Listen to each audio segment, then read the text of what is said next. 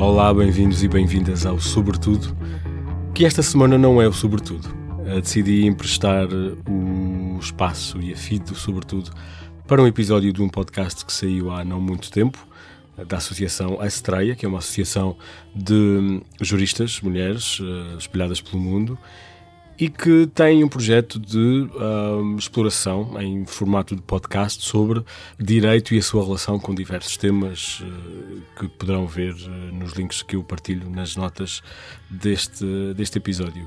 O podcast chama-se Direito para Quem? E, e, a cada episódio falam com uma especialista, também em direito, mas num contexto de, uma, de um tema em particular. Este episódio é sobre assédio, o episódio chama-se mesmo Direito e Assédio.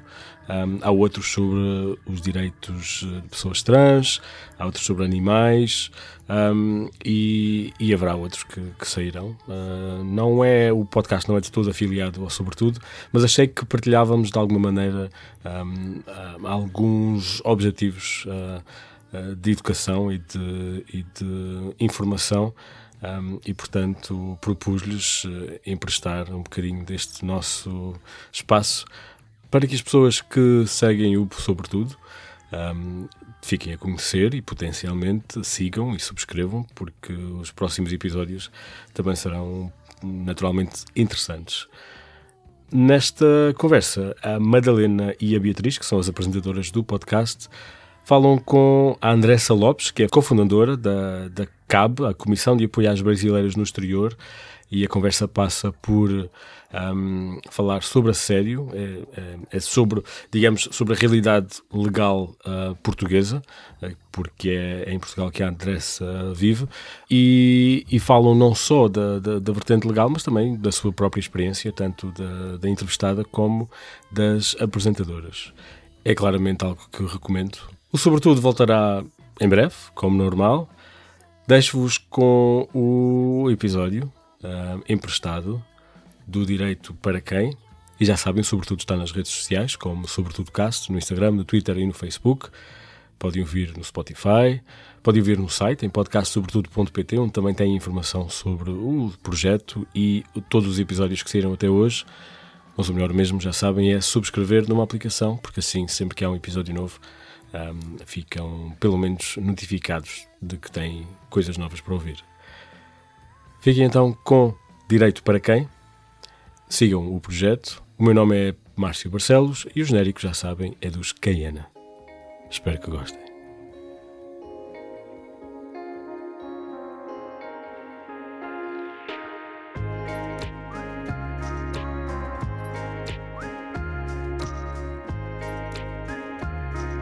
Sejam bem-vindos ao podcast da Astraia, onde conversamos com membros da nossa comunidade de mulheres juristas sobre quem são e o que as inspira.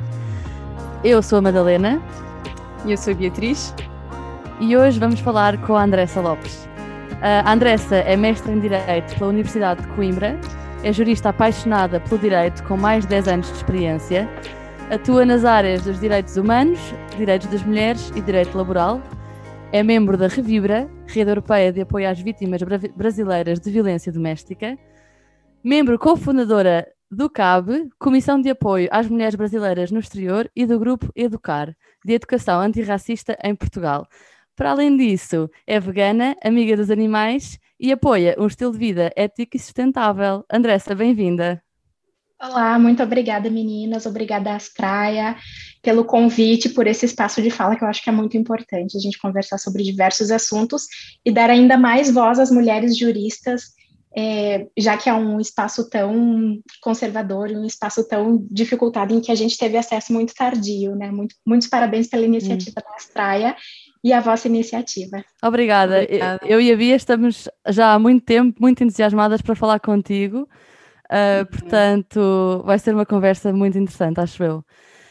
Vamos falar de várias coisas. Uh, tu estás envolvida em, em, várias coisas, como eu agora acabei de referir, mas para começar, eu gostava de perguntar, recuando atrás no tempo há alguns anos, porquê direito? Porquê que escolheste estudar direito? Uh, o direito ele foi uma das áreas. Eh, desde pequena me identifico com as questões de justiça, né? E por ser mulher, eu desde cedo vi muitas situações de injustiça e o meu pai também sempre foi uma pessoa muito conservadora e foi criada em um meio conservador. Então, a minha irmã mais velha, as minhas duas irmãs mais velhas, a do primeiro casamento do meu pai e a minha irmã mais velha do casamento do meu pai e da minha mãe, seguiram pela área do direito hum. e eu sempre fui muito eclética nas, nas áreas que eu tive adoração. Uma delas era física e pensava em ser piloto. Hum da aeronáutica. Outro ambiente também muito conservador e de um Sim. espaço muito limitado às mulheres. E em um desses dias, a minha irmã mais velha me levou em uma aula de direito penal e me apaixonei pelo direito e não consegui mais sair. Decidi e optei pela escolha do direito, justamente por isso. Que bom. Eu, por acaso, também queria seguir física quando era mais nova, mas não era Sério? para mim, felizmente. Sim. Ai, eu sou 100% humanidades desde o princípio. Só não, gosto de ler e escrever. Eu também, mas eu, eu gostava, achava interessante, só que não, não tenho. Não, isto é um clichê horrível, mas eu acho que matemática não era para mim. Uh, mas pronto, portanto, percebo perfeitamente, Andressa. Mas portanto, era, era quase uma paixão que tu tinhas, uma, uma, uma, uma vocação, mas quando depois fizeste o curso, correspondeu às tuas expectativas? Uh, correspondeu às minhas expectativas em algumas situações, não a do direito penal. Fiquei uhum. completamente decepcionada com o direito penal Por e para. Porque o direito penal ele tem diversas vertentes, tá? E uma delas é que não é 100% humano, e eu acredito que as pessoas buscam uma resposta do direito penal que nem sempre é o direito penal que deve dar. Hum. Né? É, e não só as pessoas em si, como também os governos instrumentalizam o direito penal muito para dar respostas à população, respostas voláteis e fáceis à população, que nem sempre são tão fáceis para quem recebe, e a gente sabe que a população que é mais afetada pelo direito penal, infelizmente, tem um recorte de classe, de raça e de gênero uhum. muito forte. Sim. Então, o direito penal foi o que mais me decepcionou em, em, entre todas as áreas do direito, que foi justamente o qual eu escolhi, o, é, pelo qual eu optei o direito, pelo direito e diversas, por diversas vertentes aí. Eu, o direito penal foi uma das minhas de decepções, mas eu acho que é muito necessário a gente estudar o direito penal, justamente para gente, a gente entender essa sistemática em que a gente está inserida, né? Sim. Então, que parte do curso é que correspondeu às tuas expectativas? Ah, os direitos humanos, com certeza. O direito laboral, que foi a minha paixão foi o direito laboral, em específico a defesa do trabalhador e das trabalhadoras, porque eu vivenciei muitas, muitas situações e muitos aspectos em que pude verificar que as posições de poder normalmente não eram ocupadas por mulheres e me vi justamente na necessidade da defesa desses, desses direitos das mulheres também no espaço laboral, principalmente. Ok. Acho muito interessante dizeres que achaste direito laboral, direito do trabalho, uh, a tua, a tua maior paixão. Tu depois vieste tirar um mestrado em Portugal. Uh, eu vou perguntar sobre isso, sobre a tua experiência em Portugal, mas eh, em específico, em que área é que tu, é que tu te especializaste eh, no direito aqui?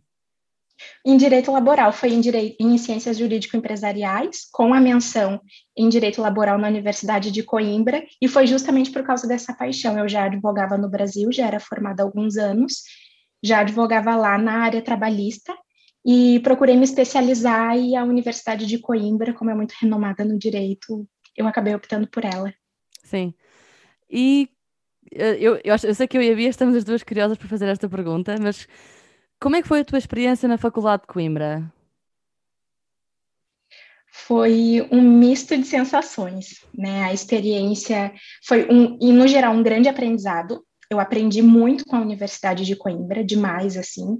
Uh, conheci muito mais o Brasil saindo dele, hum. vindo para Portugal, hum. aprendi a conhecer muito mais e valorizar eu também alguns Eu e a Madalena nos conseguimos uh, sentir da mesma forma relativamente a Portugal, não é? Porque estamos ambas fora, Sim, fora do acho, país. Acho que tu conheces, fica, pelo menos eu, eu, eu, concordo, tu conheces melhor o teu país ou a tua, no nosso caso, Portugalidade, uh, quando estás fora eu não sei bem porquê, gostava de pensar mais sobre isto, mas concordo contigo, André.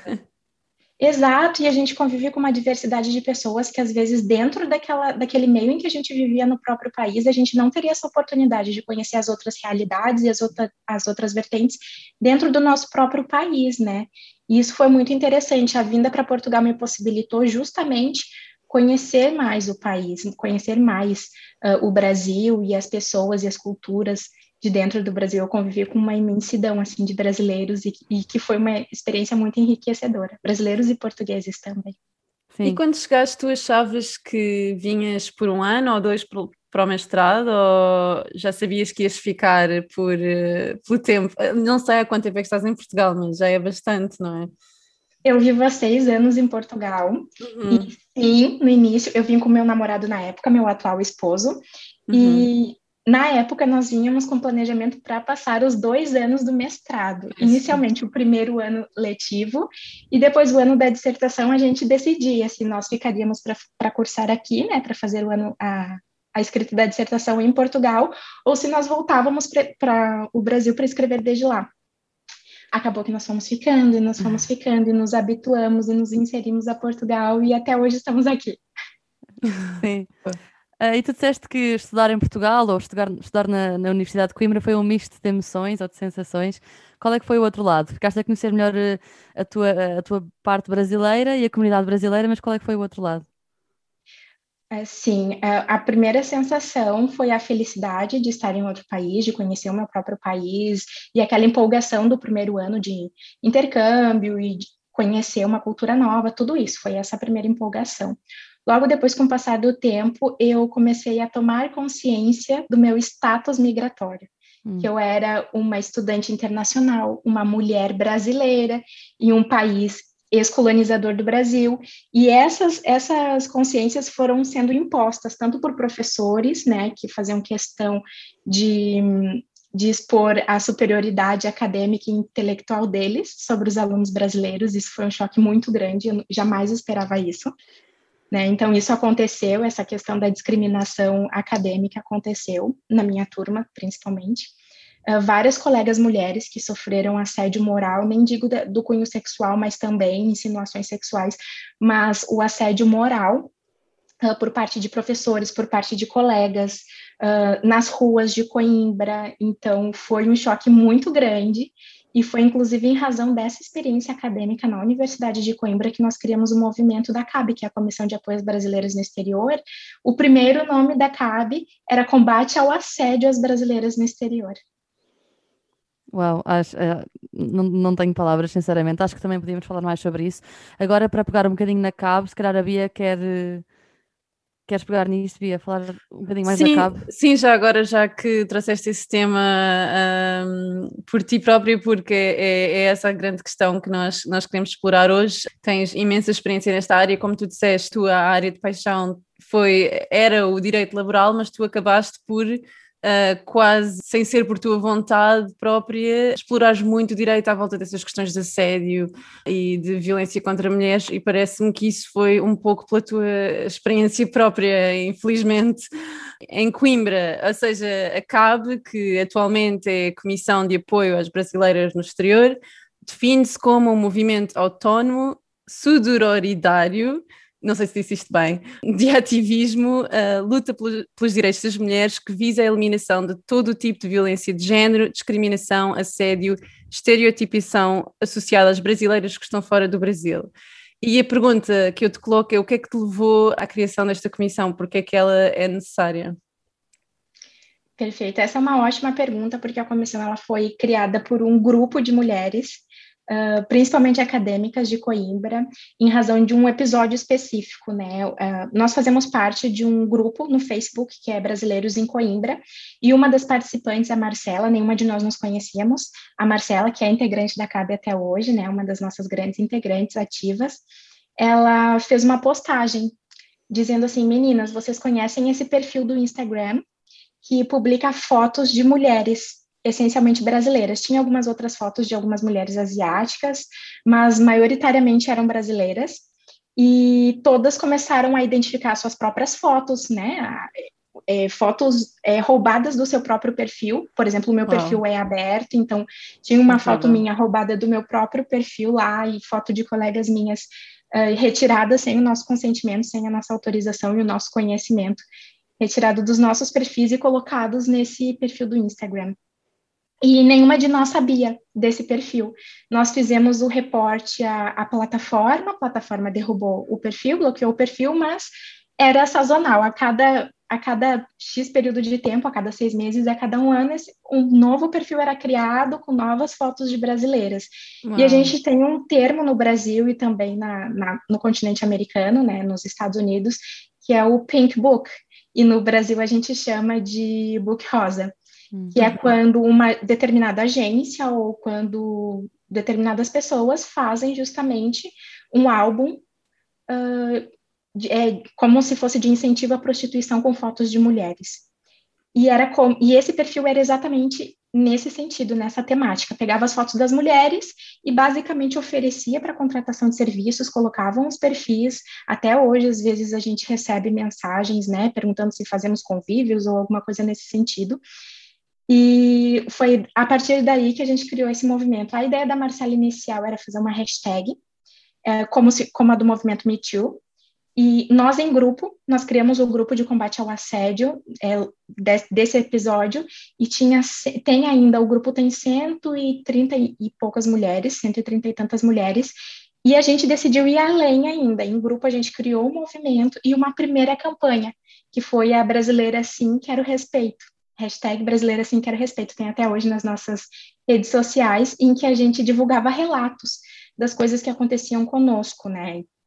diversos relatos aí no ambiente familiar, no ambiente acadêmico, na rua, todo tipo de assédio, que aí a gente tem várias várias especificações, várias várias, várias conceptualizações do assédio, né? Tem o assédio na vertente pessoal da percepção da mulher, tem o assédio da percepção social, tem o assédio jurídico, né? E o assédio que é previsto pela legislação. Então, cada forma de assédio, independentemente de qual fosse, né? Se, era, se tinha previsão ou não legislativa, a gente pediu para que fossem divulgadas essas situações.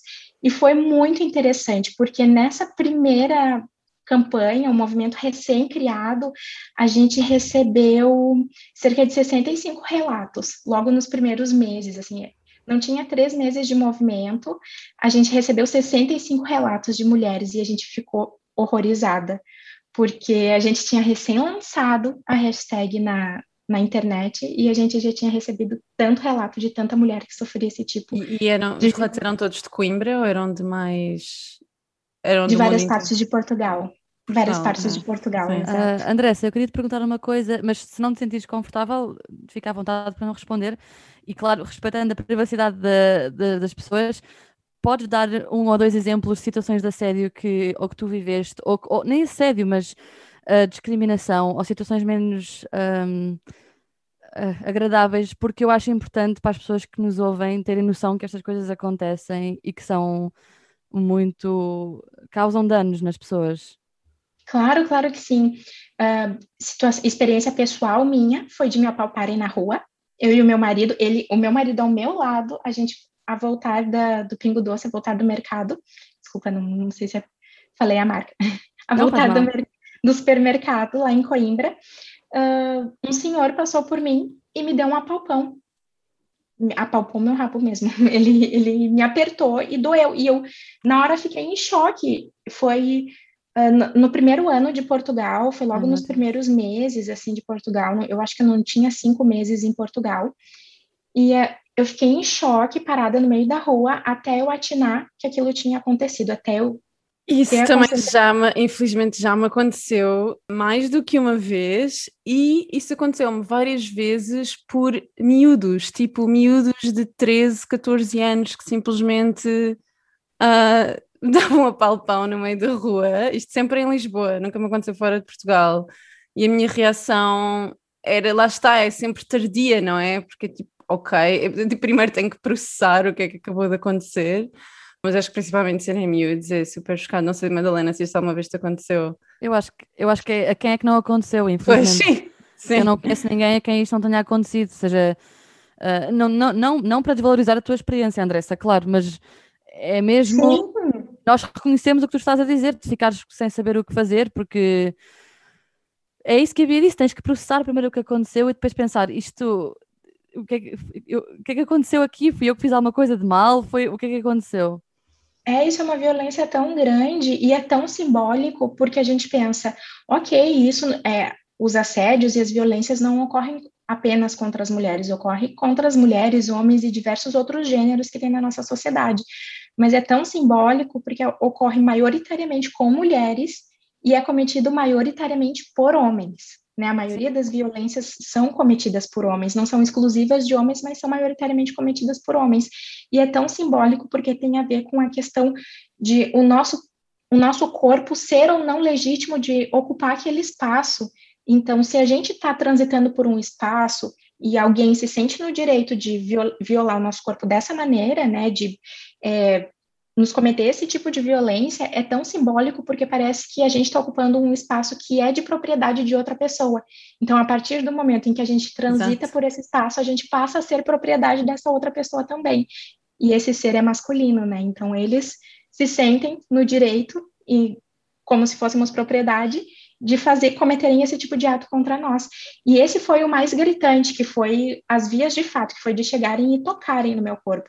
Isso fora todos os assédios que a gente ouve na rua, do comia-te toda, ou uhum. ai, se eu te pego, esse tipo de coisa, ou não te inclina desse jeito, senão não me seguro. Esse tipo de coisa, assim, acontece, né? Ou professores em sala de aula. Uma colega que se chama Emanuele, uh, uh, eu acho que foi uma colega que se chamava Emanuele, e ele fez uma brincadeira com o nome dela, porque existe um livro, um conto erótico, que o nome era Emanuele, e ele fez uma insinuação do nome dela ao conto erótico e foi completamente completamente desnecessário, foi e, completamente isto em Coimbra. Desculpa, sim, é isso que eu ia perguntar. Essas situações de, não só de assédio, mas de discriminação, aconteciam também na Faculdade de Direito de Coimbra, não é? No contexto de sim. aulas e de.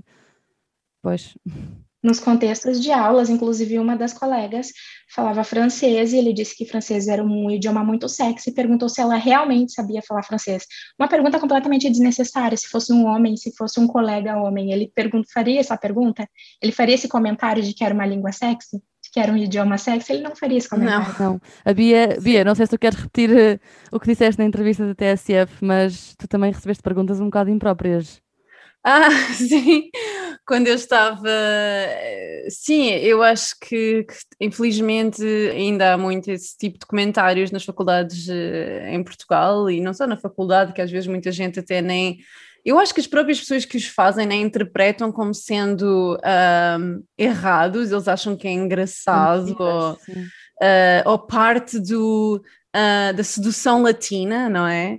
Uh, que, o, que seriam, o que seriam eles sem a possibilidade de fazer este tipo de comentários uh, e o que seria o romance. Enfim, podemos falar de, só disto durante horas.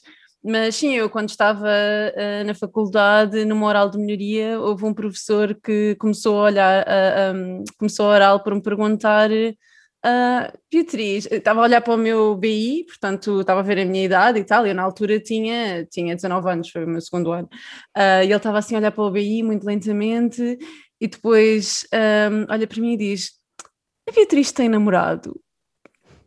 Foi tipo, primeira pergunta. Um, Como é que te sentiste, Bia? Ah, foi, sei lá, fiquei super, super desconfortável e um, a oral correu pessimamente, obviamente. Um, enfim, mas voltando aqui para, para a CAB e, e, para essas situações de assédio que vocês, uh, particularmente contra brasileiras, que vocês consideraram ser tão sérias que vos levou à criação desta, desta comissão.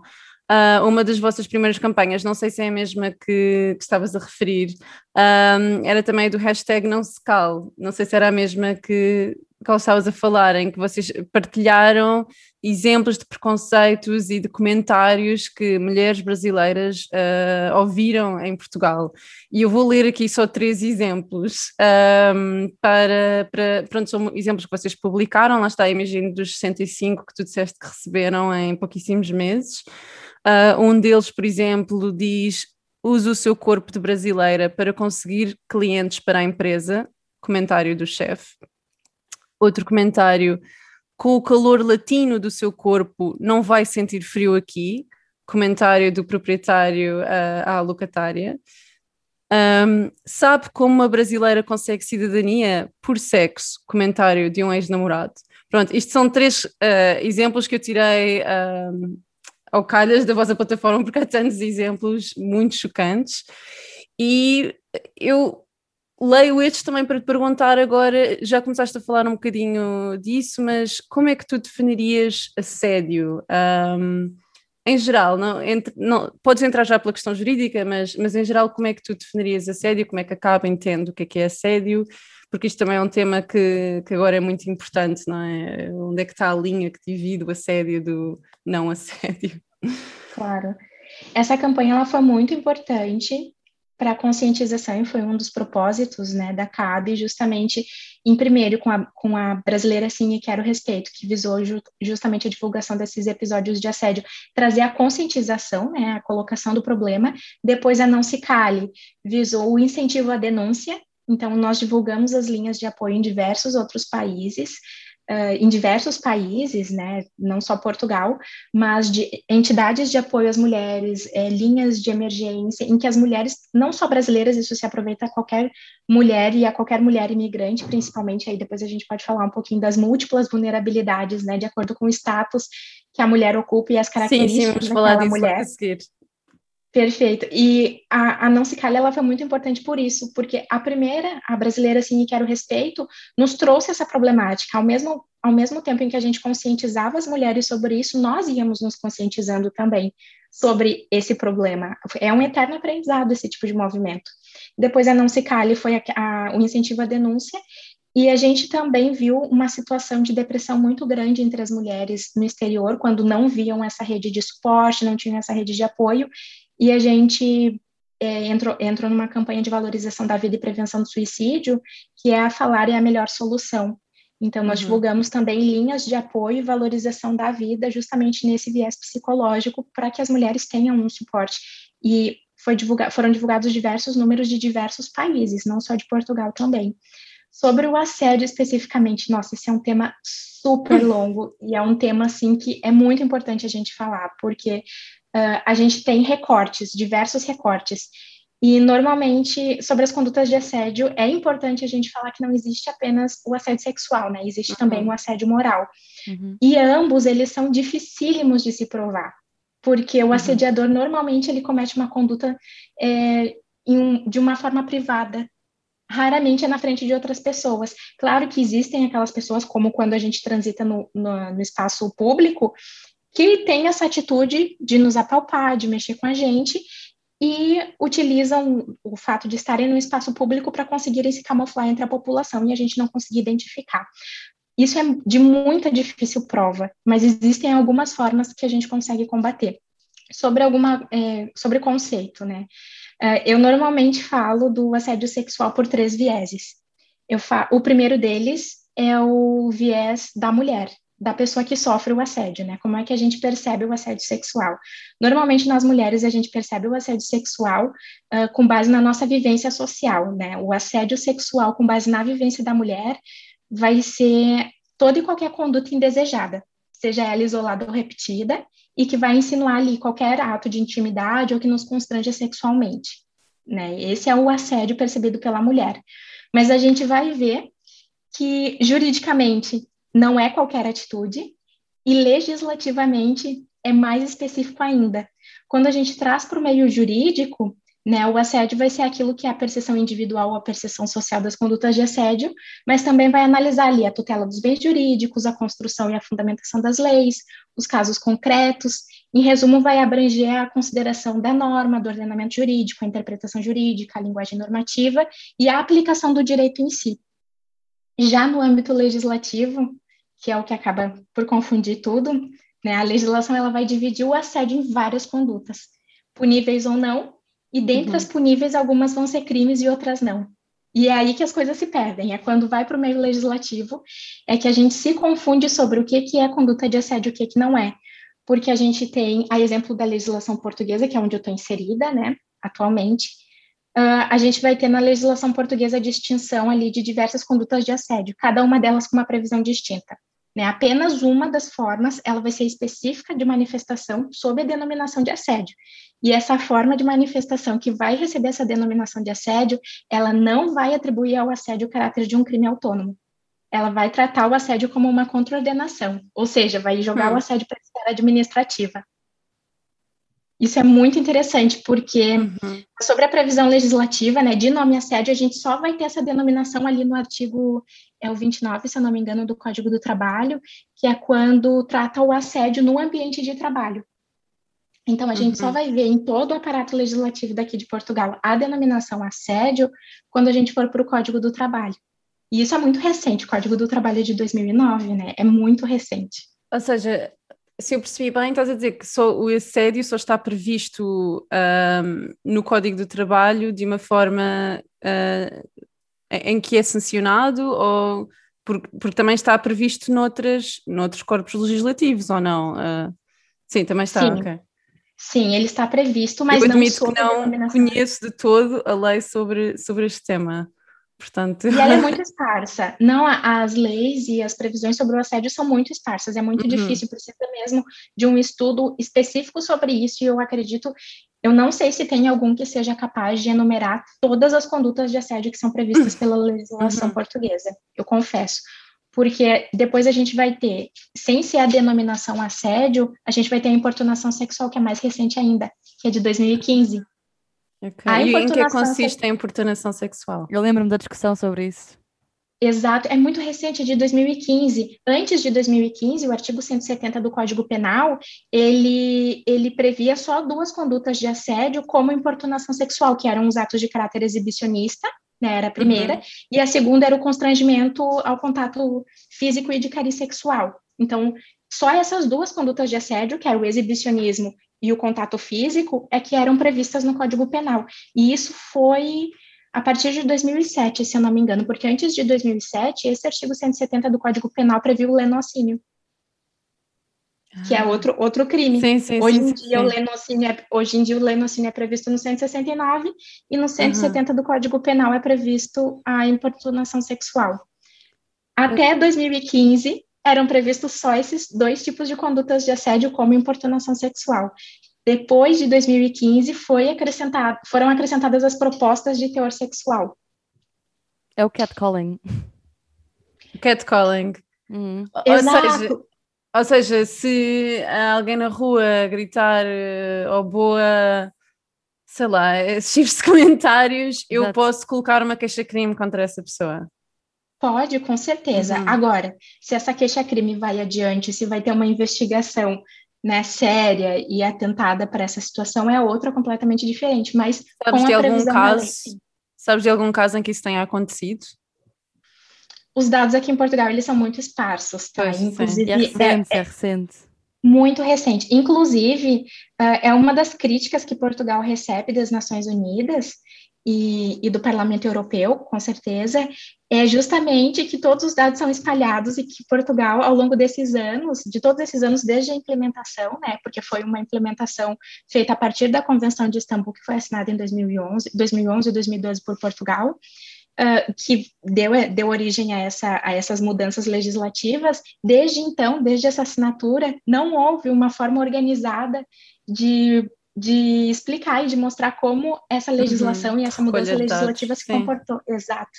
É, os dados do Ministério Público que a gente tem, né? Em 2015 foram instaurados cerca de 659 inquéritos, mas uhum. o Ministério Público não sabe dizer quantos deles é, foram, foram a julgamento. Desses 659 inquéritos, foram deduzidas 64 acusações, ou seja, de 659, só 64 foram adiante. Uhum. E não se sabe quais foram os resultados dessas 64 acusações. Uhum. Uhum. Isso em existe, 2015. Existe algum mecanismo através da lei civil? Porque eu sei que eh, parece-me complicado, de facto, que, um, que alguém seja punido pela lei penal, porque é muito mais gravosa, mas para mim até faria sentido uh, que existisse um mecanismo mais simples, tanto para, para a vítima, uh, quer dizer, pronto, não gosto de utilizar a palavra vítima, para a sobrevivente, a pessoa que, que passou por essa experiência, um, colocar uma queixa e receber algum tipo de compensação, uma indemnização por danos não patrimoniais. Sabes se existe alguma forma de fazer isso? Existe, existem os crimes à honra, existem, eh, existem diversos outros crimes, né? As injúrias, existem crimes que que, que, não só na parte dos crimes, existem as contraordenações também, que são de caráter administrativo.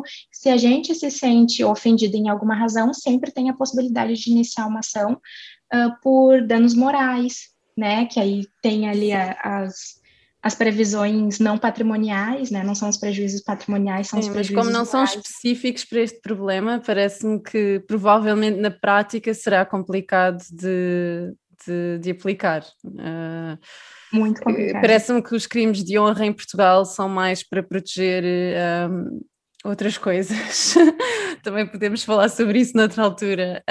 Um, Andressa, já tinhas falado um bocadinho disso, mas uh, então queres-nos explicar quais é que são os diferentes um, graus de assédio ou quais é que são as diferentes vulnerabilidades que a pessoa que sofre de assédio, um, diferentes graus de vulnerabilidade do assédio, em termos da etnia, da cidadania, uh, todas essas questões. Claro, eu falei ali sobre três vieses, né? E era muito importante a gente acrescentar um quarto, Uhum. Porque aí esses vieses, a percepção da própria mulher, da própria vítima de assédio, a, como o assédio vai ser lidado pelo meio jurídico, como o assédio vai ser lidado pelo meio legislativo, é, tem ainda um viés social.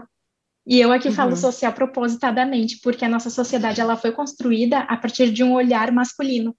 Então, não vai ser o olhar feminino, esse olhar social, vai ser um olhar masculino, estruturado por homens hum. e para homens, né? Então é muito importante a gente trazer esse caráter, esse quarto viés é, de análise do assédio, que é essencial para nos auxiliar a perceber as origens na prática dessas condutas assediadoras, né? Então, como é que a gente vai verificar esse assédio pelo meio social? A mulher, ela sempre foi um corpo subalternizado, que é aquilo que a gente conversava sobre transitar nesse meio que inicialmente foi ocupado e construído por homens, né? Então, ao longo do tempo e com muitas lutas, a gente foi conquistando algum espaço para transitar por esse sistema machista, e é justamente por isso que é extremamente importante a gente perceber que o assédio está enraizado nas condutas discriminatórias. Isso é muito interessante porque na legislação portuguesa vai ser o Código do Trabalho que vai tratar sobre isso. O Código do Trabalho, quando ele pune o assédio no ambiente de trabalho, ele fala como uma conduta discriminatória.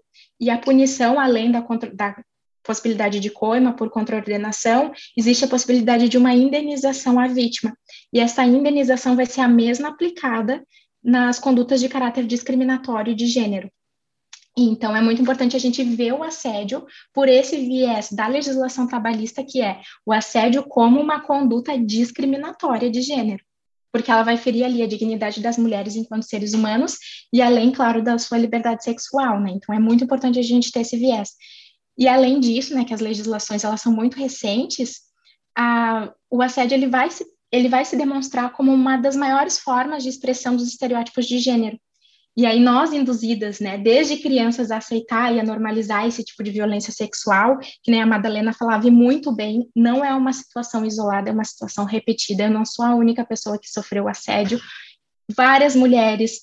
Quanto mais a gente conversa, eu, eu tenho um, um, um jargão que é: toda mulher já foi vítima de assédio, já foi vítima de violência de gênero. A diferença é. Dúvidas. Eu também não. Algumas percebem e outras não.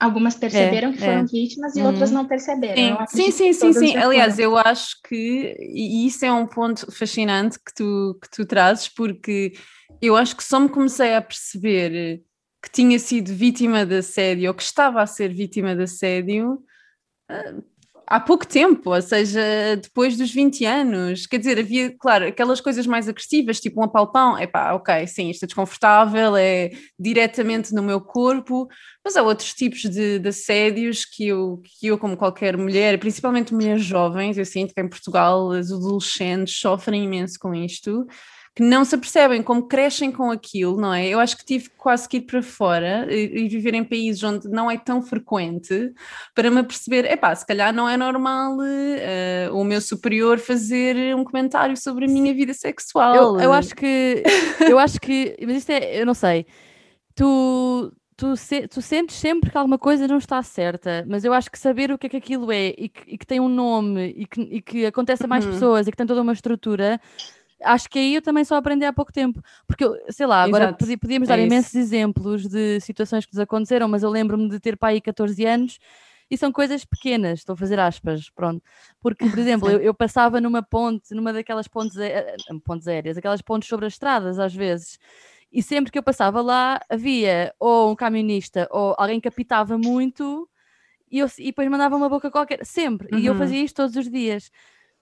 Eu na altura também não pensava isto é assédio, mas tu sentes alguma coisa dentro de ti e pensa, eu sinto-me invadida, sinto-me desconfortável, vou passar a ponto mais depressa, que é para não repararem em mim.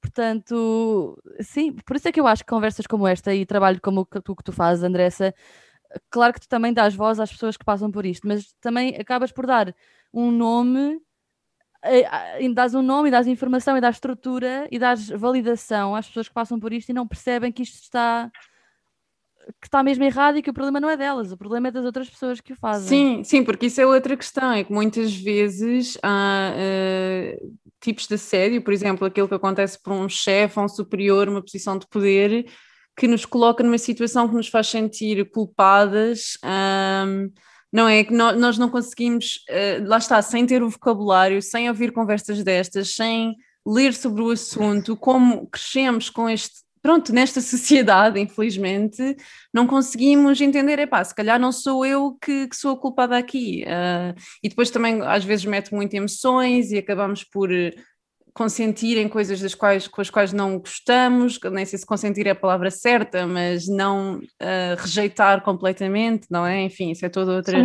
conversa. Né?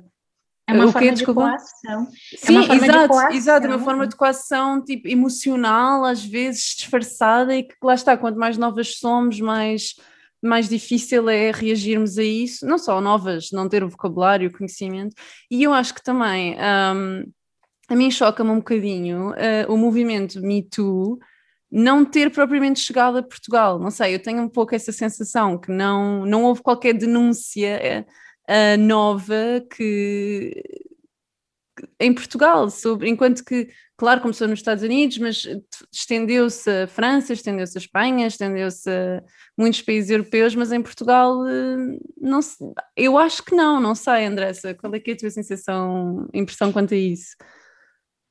Foi pequeno a, a dimensão do Me Too, apesar de ter sido dado voz pelas, pelas associações e pelas próprias mulheres, né? A Almar foi uma que incentivou bastante, a Almar que é uma associação bem ativa daqui de Portugal, incentivou bastante a, a, o movimento, uh, mas a adesão foi pequena, e eu acredito que isso é justamente da capacidade de que desde que nós somos crianças, a gente é induzida a aceitar e normalizar esse tipo de conduta. Então, teve, teve um projeto da Almar também, que foi o Artemis, que é, é, muito recente, é de 2019 ou 2020. O Artemis, ele, ele verificou a violência contra as mulheres e verificou principalmente a violência no namoro, tá? No âmbito do namoro. E muitos jovens não se identificaram nem como vítimas, nem como agressores de violência no namoro. Mas aí foram responder o questionário e tinha diversas condutas, então as próprias pessoas não se reconhecem como vítima, né? O, o primeiro passo é identificar a conduta, e muitas pessoas também não querem se colocar nessa posição de vítima, porque hoje em dia, infelizmente, foi muito pejorativizado uh, o vitimismo. É como se fosse tudo mimimi. Então, muitas mulheres não querem reclamar, às vezes por vergonha, às vezes por não quererem tomar essa atitude, às vezes por não se reconhecerem como vítimas. E quando se reconhecem, muitas vezes né? Quando nós nos reconhecemos como vítimas, nós muitas vezes somos culpabilizadas das violências que a gente recebe, né? Então imagina, exato. Isso é uma brutalidade enorme, porque a pessoa ela tá ali já tomando a coragem e a consciência de que ela sofreu uma brutalidade dessas, né? Às vezes nenhum crime, porque se não se enquadra na categoria de crime, ela sofreu uma conduta que não vai ser é, não vai sofrer nenhuma punição, não vai ter nenhuma sanção. Então, ela está ali se expondo e ainda vai receber uma enxurrada de, de críticas e de culpa, como se.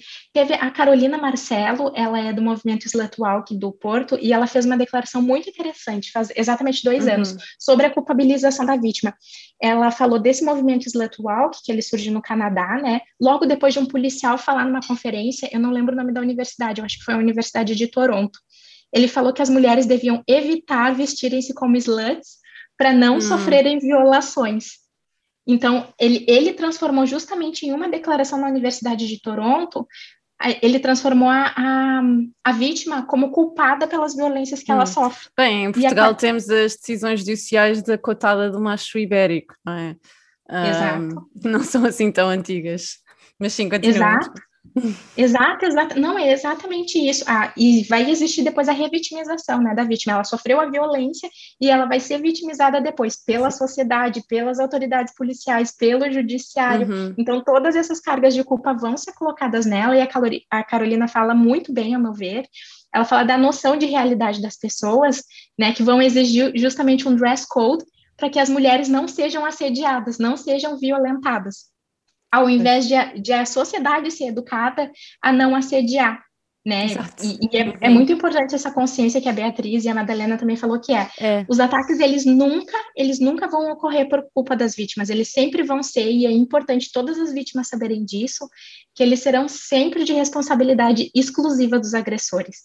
É. Né? Porque eu força. Não, não, não, eu, eu queria comentar eh, sobre isso porque tu também tocaste neste ponto e a Bia acho que também de é, é preciso a educação da sociedade, mas é do lado da, das mulheres ou das pessoas que recebem e das pessoas que agridem, porque eu, eu acredito, claro que temos vários níveis, mas eu sei que há vários casos em que, por causa da sociedade também que nós vivemos, tu, o agressor não contextualiza a ação dele como agressão.